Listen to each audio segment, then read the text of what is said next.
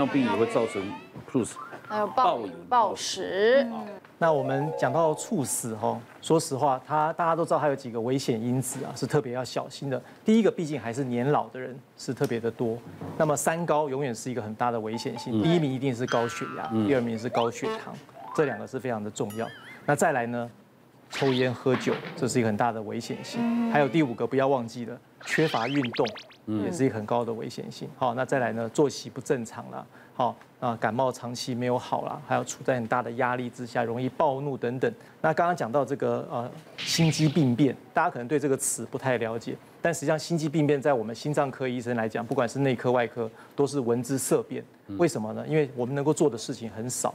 好，大家可能有听过台湾很多人要等待换心，对，嗯，对，其中要换心的人，你看他换心的原因。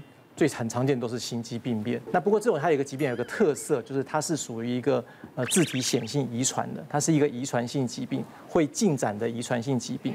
所以如果父母亲有的话呢，那子女就有一半的机会会得到。好，那 Peter 他他在他的故事上也有写到，说他也有做过基因的检测，他确实也是有这样的基因。那是不是你有了就一定会发作呢？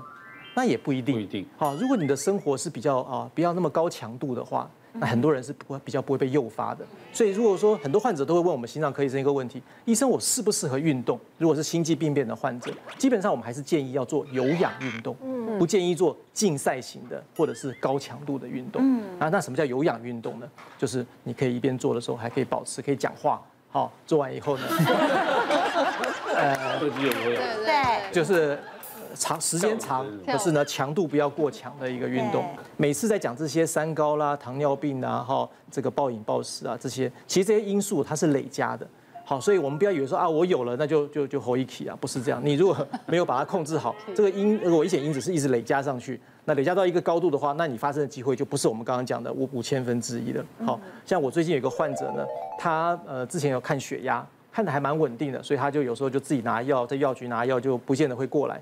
可是最近呢，突然跑来我们门诊，他一来他就说：“医生，我觉得我不对劲。”我说：“怎么样不对劲？”他说：“我最近两个月瘦了十五公斤。”哇！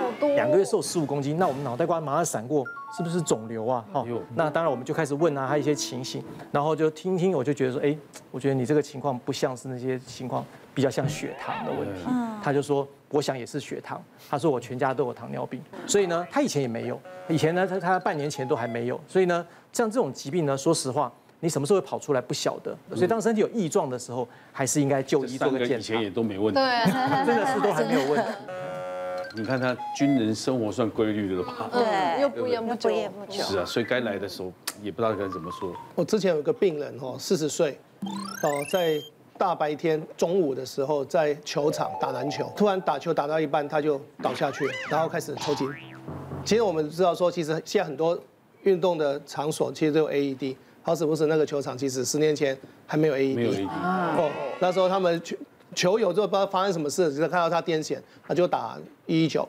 啊，一一九送过来的时候，其实他们随身都有带 AED，贴上去的时候连续电三次，还是没有呼吸心跳。啊。救护员 EMT 就边压边送到医院，他送到医院之后，当然是整套嘛，插管啊、升压药啊等等那些，心脏科医生有会诊。然后说神经科为什么被叫下去呢？因为那是抽筋的现象。然后那时候我们就跟家属这些讲一句话，就是要做低温治疗，哦，就是马上把体温降到三十四度左右。嗯。哦哦，就病人当然是插管进去加护病房，三十四度，大概撑了两天之后，慢慢心跳啊、血压那些都回来，啊，心脏血管做的导心导管检查也还 OK。啊，也没有心肌炎等等的现象，还好。然后回来之后，其实两天之后，慢慢他就，我们就把温度慢慢就回升，病人运气很好，大概一个礼拜左右就拔管了。然后，然后到时候我们再去追踪他的时候，发现他他他那段记忆他完全忘记了。啊，后来其实他真的他过去什么病史都没有。他说他还很固定的打球，可是我们就跟他讲说啊，为什么要中午十二点大太阳底下去打球？他说。啊，我之前这样子打也没事啊，啊，为什么我也不知道说为什么这一次这样子打打一打就倒下去？嗯，其中一个可能就是真的是打球很激烈，没有喝水，水分补充不够啊，等等那一些哦，而且他是说啊，前一天晚上是有比较累，哦，有熬啊，有点加了个班，可是讲说啊，第二天没事了，还是照样去打球。可是这个样子状况之下，加上一些压力啊，或者我们讲运动过度等等那些，都有可能。诱发他那个短暂的一个心律不整。嗯，来得及救没事，来得不来不及救，嗯，哦，可能他就真的就算救回来，如果你没有办法保护脑部，他醒过来有可能是那个是这样植物人这样子。其实刚刚有说到，就是譬如说像暴饮暴食啊，其实也会影响到身体的健康或者是灵活度等等。然后其实我们之前因为疫情的关系，不是休息了大概两个月，两个月。对，然后我真的觉得这算是近近期来一个很很长的休息。然后那时候就想说，哎，在家可以把想做的事情啊，或者是想要。譬如说我我想要看很多剧，就是那时候大家在追剧嘛，我就想说，哇，我刚好因为这个疫情的期间，我就可以把想追的剧看完。我就每天都在家里，能躺着我就不坐着，我就躺在家里，躺在沙发上面看电视，然后看一看就觉得，哎，肚子饿了，想叫东西吃就点外送啊，暴饮暴食啊等等。吃完以后就觉得好困，想睡，睡起来就觉得哎，我好像又饿了。我就这两个月一直在巡回做这些事情，差不多，对，都差不多。然后我发现那两个月其实我蛮失控的，可能变得丰腴啊。因为后来疫情好转，开始可以露营、可以工作的时候，就很多人看到我就说，哎。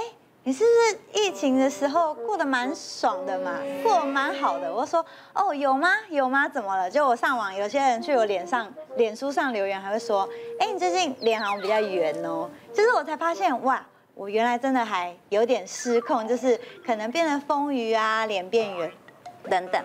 后来呢，就有朋友推荐我这个 TRS 烧卡定，对，那这个呢，它其实是。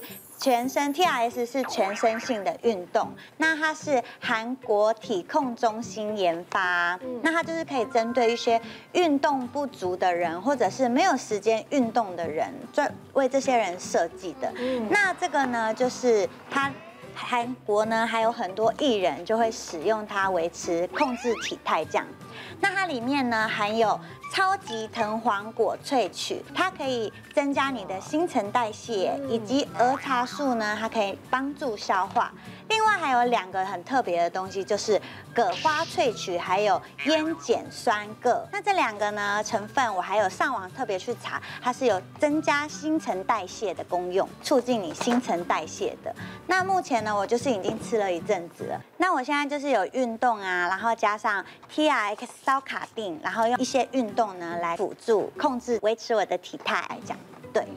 因为其实我觉得大家真的不要忽略，就是这种就是会突然就是大大暴吃啊，然后就是忽然就是会吃很多东西这一种的习惯了。因为其实像我有遇过，就是呃，其实也不要觉得自己年轻可能就没有事情，大概三十岁左右，然后他工作是摄影师，然后他平常的习惯呢，可能就是呃打电动打到两三点，然后隔天一大早，然后就开始出就是出门上班，三十几岁，但是呢，你会发现他的饮食很多都是很常吃炸物配汽水，比如说就是一些咸酥鸡啦。鸡排啦，那我想这个应该是很多人平常都是会吃的搭配，对，而且要像现在又是你只要手按一按点一点，其实这些食物就会送到家里面来，非常方便。然后你像这个三十几岁的这个摄影师，然后我们就突然有一天听到说他突然走了，嗯。啊。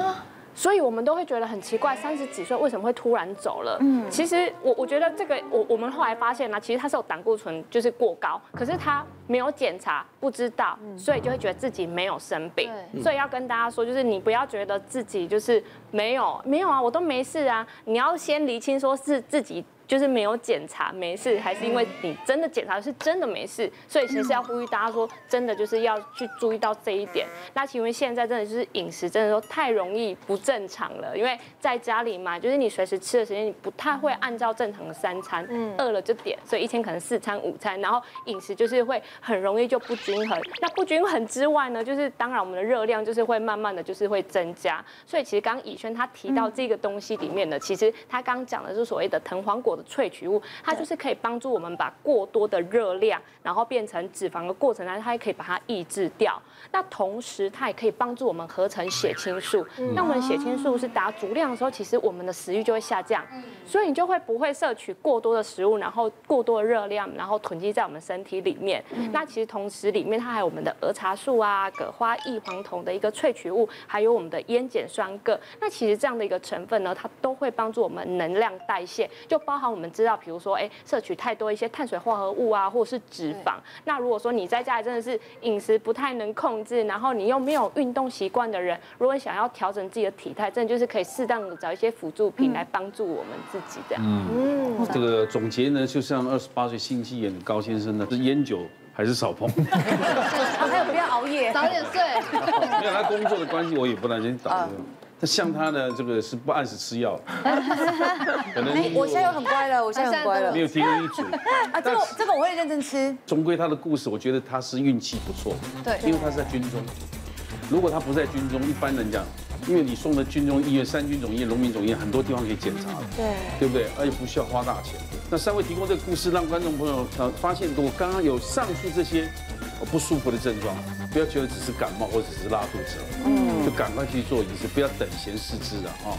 呃，一定一定要花一点时间照顾你的健康，跟去看你信任的医师，才不会发生后悔莫及的事情。来，谢谢大家。